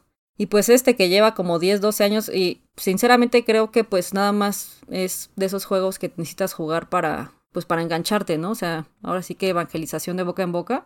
Pero pues si hasta ahora pues pues no sé, siento que, fuera de Game Pass pues no va a tener como no va a ser como los más esperados, ¿no? También siento que está por ahí pues, opacando mucho Forza y Halo justamente.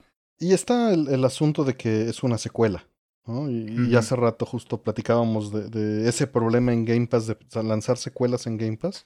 Eh, digo, lo, lo, dijimos, lo platicamos antes de, empezar a grabar, pero creo que quizá hay un poco de ese mismo peso, ¿no, eh, Paulina? ¿No crees? ¿Peso en qué sentido? Pues de que siendo una secuela es más difícil que venda.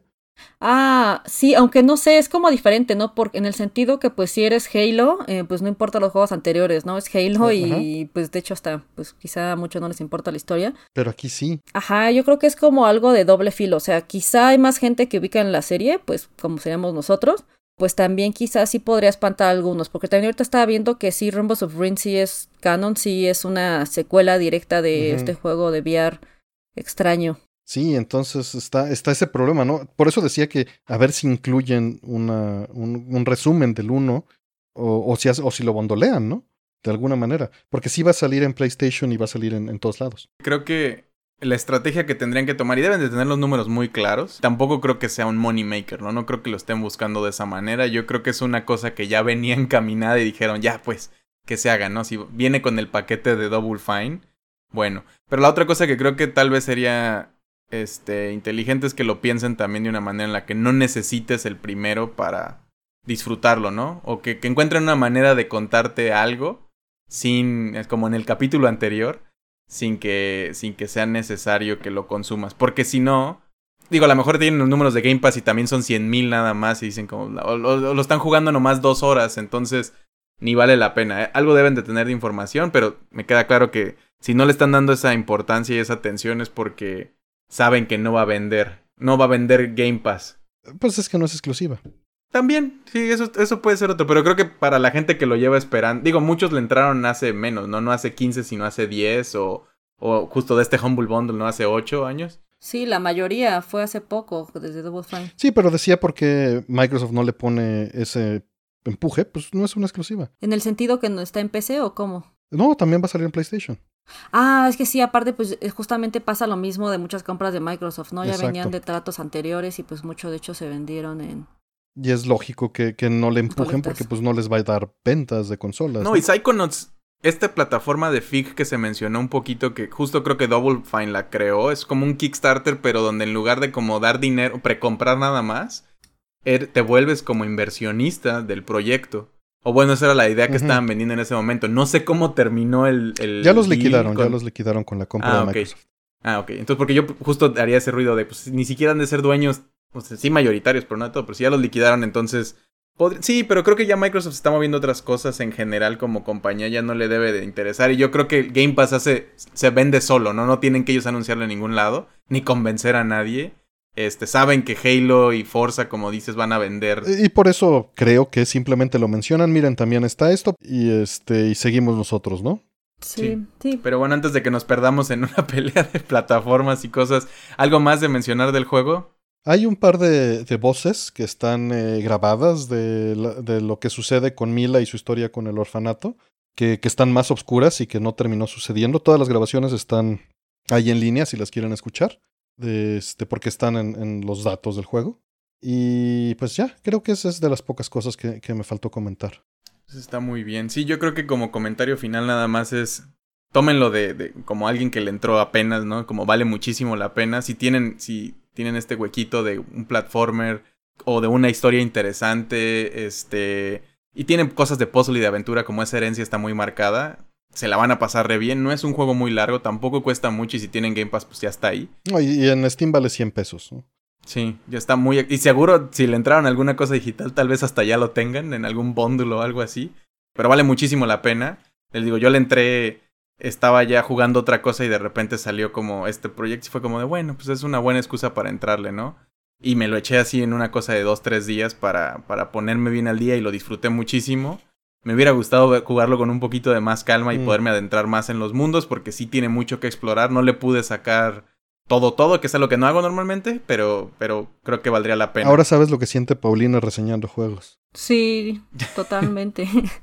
sí, ni los disfrutas tanto luego. Es, su- es su venganza. Justamente así me eché de Stranding, que estuvimos hablando hace rato, y de hecho tenía un viaje programado, entonces me llevé la consola ahí a la playa Uh, para echármelo un fin de semana. Así es pesado, es muy pesado hacer reseñas de juegos. Sí. Sí, no, pero mientras no me pongan a como échate este Red Dead Redemption ahorita o este Witcher o algo así, si es como, ah, sí, deja saco 100 horas de, de la No, sobre nada. todo Witcher. Sí, abajo de 20 creo que sí se puede en, en un par de, o sea, como en una semana o algo así. A man- menos de 10 hasta en un fin la sacas. Pero sí te sientes carrereado, ¿no? O sea, es muy distinto cuando lo haces por gusto a que cuando lo tienes que hacer. Ah, no, sí, sacrifiqué muchos de otros, o sea, como fue... Lo estuve jugando mucho porque no quería, y les comenté antes de la llamada, que no quería que se llegara el tiempo de hacer la investigación y tener que ver cómo terminaba. Mm, para ver cómo, o en los análisis, ¿no? Que me lo iban a mencionar. Entonces, sí forcé mucho el, el terminarlo, pero no está largo, ¿no? De nuevo me tomó, creo que al final a mí contabilizadas 12 horas y eso que reintenté varias cosas. El sistema de vidas y todo eso es muy permisivo, ¿no? no, no te tortura tanto el juego. Y sí, es muy disfrutable un montón. Y sí, le, ya viendo más, sí se me fueron varias cosas, como hay muchos hilos de historias que puedes seguir sí, de los niños, particularmente antes de que avanza la historia general del juego. Sí, pues tiene mucho más que dar, ¿no? De lo que se ve. Por eso la diferencia de esas 10, 12 de terminarlo y esas 20 de completarlo todo. Pero vale mucho la pena. Es porque es un juego diseñado para avanzarse por los personajes, ¿no? Sí, sin duda. Pues bueno, antes de, de cerrar, Paulina, ¿nos quisieras contar pues, en qué andas, este, compartir alguna de esas cosas o pues, tus redes sociales si no? Si no? Eh, sí, pues bueno, estoy a cargo del sitio de Tierra Gamer. eh, y además, pues eh, me pueden ver en mis redes sociales, que es Artemisa, bueno, Artemisa, como Artemisa, pero con un 3. Soy bien fan de la mitología griega, también por eso me encantó Hades, por cierto. Muy bueno, muy bueno. Que tuvimos una charla De 40 enorme. minutos de Hades antes, pero bueno, Antes hubiéramos grabado de. Hades, ¿ya ven? Y Sí. lo hubiéramos dejado ahí como un DLC de... si tienen el, el Vida Entrevist Game Pass, ahí viene en la plática de De Hades. Hades contra Returnal. Ándale. No, pues mu- muchas gracias. Muchísimas gracias a ustedes por invitarme y más de hablar de Psychonauts, que pues es de un juego que no sé si se lo he esperado más, quizás sí, porque también soy de las personas que están esperando Half-Life 3. Mm, Eh. No, no, no, no, no. Esto era Una, viable. es- una es- esperadora de... Ajá, ya soy ex- experta en esperar cosas, porque justamente pues también estos días voy a estar jugando a Alex al fin, de hecho pues por eso me compré una compu. Eh, y pues ya me lo veo como mi Rumbles of Ruin, ¿no? O sea, este proyecto VR que me da como atole con el dedo un poco. Pero pues ya, ¿no? Sí, sí se logró, se han logrado varias cosas. eh, y pues de todos los que se han logrado, como de Last Guardian y todas esas cosas que creímos que estaban en nuestra mente, pues el que más me emociona a mí es Psychonauts 2. Y pues con todo y que no tenga como todo esta, esta gente que lo espera muchísimo, pues es un juego que vale mucho la pena. Y pues ya está en Game Pass, ¿no? O sea, o sí, están jugando en ¿Qué, Xbox. qué más quieren, no? Sí, Sí. está. No, y se ve, el 2 se ve hermoso, ¿no? Comparar- Gráficamente se ve muy cañón. Algo que no, y digo, ya lo metí aquí de final, algo que no discutimos mucho es la estética, ¿no? El, el- y es esto que Artemio y yo repetimos muchas veces, ¿no? Lo de estética antes que Realismo. que realismo, y este juego lo, lo viste muy bien y por eso a 15 años no se ve mal, aunque está poligonal y está, las texturas tienen sus detalles y otras cosas, se nota que el mundo está hecho así adrede, ¿no? Y, y- y no lo sufres tanto como un juego que quiso ser realista hace 15 años y hoy se ve como cajitas moviéndose. Ujú, Aparte estos colores neón y que también siento que es como, pues, o sea, tampoco como, o sea, no son estos mundos enormes en el que se le sale de control el proyecto, ¿no? Siento que está como todo como muy bien pensado y pues el diseño sí está hermoso. O sea, siento que también luego, pues me, me han mencionado algunas personas que les da como asco el, el arte en el sentido que pues tienen como como estas facciones extrañas, ¿no? Tienen como estos pómulos grandes y están como raros los personajes, tienen como cara estirada y unos ojotes. Pero pues a mí también me encanta el arte. Como dicen, Sí. no, no envejece pronto. Y pues ahí con los dos, pues se ve todavía mejor. Sobre todo en la parte de pues, shaders y iluminación, texturas. Resolución también. Sí. Sí, Ya definitivamente no se ve borrosito. Sí, no, se ve muy definitivamente. bien y este y esperemos que te entreguen tu Half-Life eh, 3, que te brandeen día. bastones y pañales para adulto. Ya llegaré a Este, hablar de Half-Life 3. Va a llegar con la vacuna. Sí, sí, sí, sí, es que esperemos que sí suceda, porque ya, ya nos están este, brandeando cosas así para adultos mayores. Sí, pero ahí cuando todo llegó, eso ya. O sea, estamos hablando de uno de los fracasos comerciales más memorables, entonces. Pues no sé, quizás sí se puede. Todo puede ser, Sí. sí. Al rato que Microsoft compre a Valve. Ya que le caiga el 20 que, que Epic quizás sí le está echando ganas. O Epic y sí, no sé, quién sabe. El mundo, el mundo es muy extraño en estas unión. Disney, Disney lo va a comprar. Después de comprar Nintendo va a comprar Valve. Pero bueno, dejémoslo hasta ahí. Artemio, tus redes. Este me encuentran en Twitter diagonal Artemio, sin tres. Y este y en jonkerhq.net ahí están mis proyectos. Fire. ¿Cómo que sin tres? ¿A quién he estado Sí, como siguiendo? Artres Misa. Artemio. Artres mío. No, es que es que Paulina es Artemisa con tres en lugar de E. Ajá. Sí, es, es muy, es lead speak, ¿no? Como esa, sí, esa era cool en los 90. Chavos. Y yo estoy como arroba firedev en Twitter e Instagram. Y pues ya saben, esto fue Vida entre Beats. Eh, encuentran todos los podcasts y, y las plataformas donde sale en eh, anchor.fm diagonal Vida entre Beats. Y también en YouTube pueden encontrarnos. Y si nos escuchan en cualquiera de estos lados y ese sistema permite reviews, comentarios, likes, lo que sea, apreciaríamos que nos dejen ahí las notitas porque ayuda mucho para que otra gente lo vea. Este, en YouTube también o en nuestras redes sociales si lo quieren compartir o tallarnos o com- decirnos sus comentarios, siempre apreciamos mucho leerlos y estar ahí como en, el, en los memes y cosas que nos pasan también, las noticias que se generan y digo, pasa mucho en el Discord más, ¿no? Que está en, en, en- dentro de ScoreBG, del Discord de Y ScoreBG. ustedes estrenaron Discord, ¿no? Sí, justamente tiene como una semana que empezamos con el Discord. Ah, pues ahí, ahí. También, dile su, ¿te sabes la URL el- o el nombre del server? No, no me acuerdo. Pero desde el sitio, ¿no? De Tierra Gamer está la liga, sí, si no- en, si no se en redes ahí. sale. Son los nuevos foros, ¿no? Y, y ahí de repente la gente nos comparte, ah, ya estoy comprando esto porque lo co- recomendaron o platicaron y se me antojó y digo, no nos da gusto que gasten, pero nos da gusto que, Que lo que disfruten. les guste jugar, sí, que disfruten al punto de que le quieren entrar y pues muchas gracias. Paulina, Artemio y gente. Y gracias también a DC Ali por el arte y Brian por la música, ¿no? Ah, Y- sí, Brian por la música, y- JP por el logo Ajá. Y pues sí, gracias a todos. Bueno, bye. Muchas gracias, adiós. A ti, bye.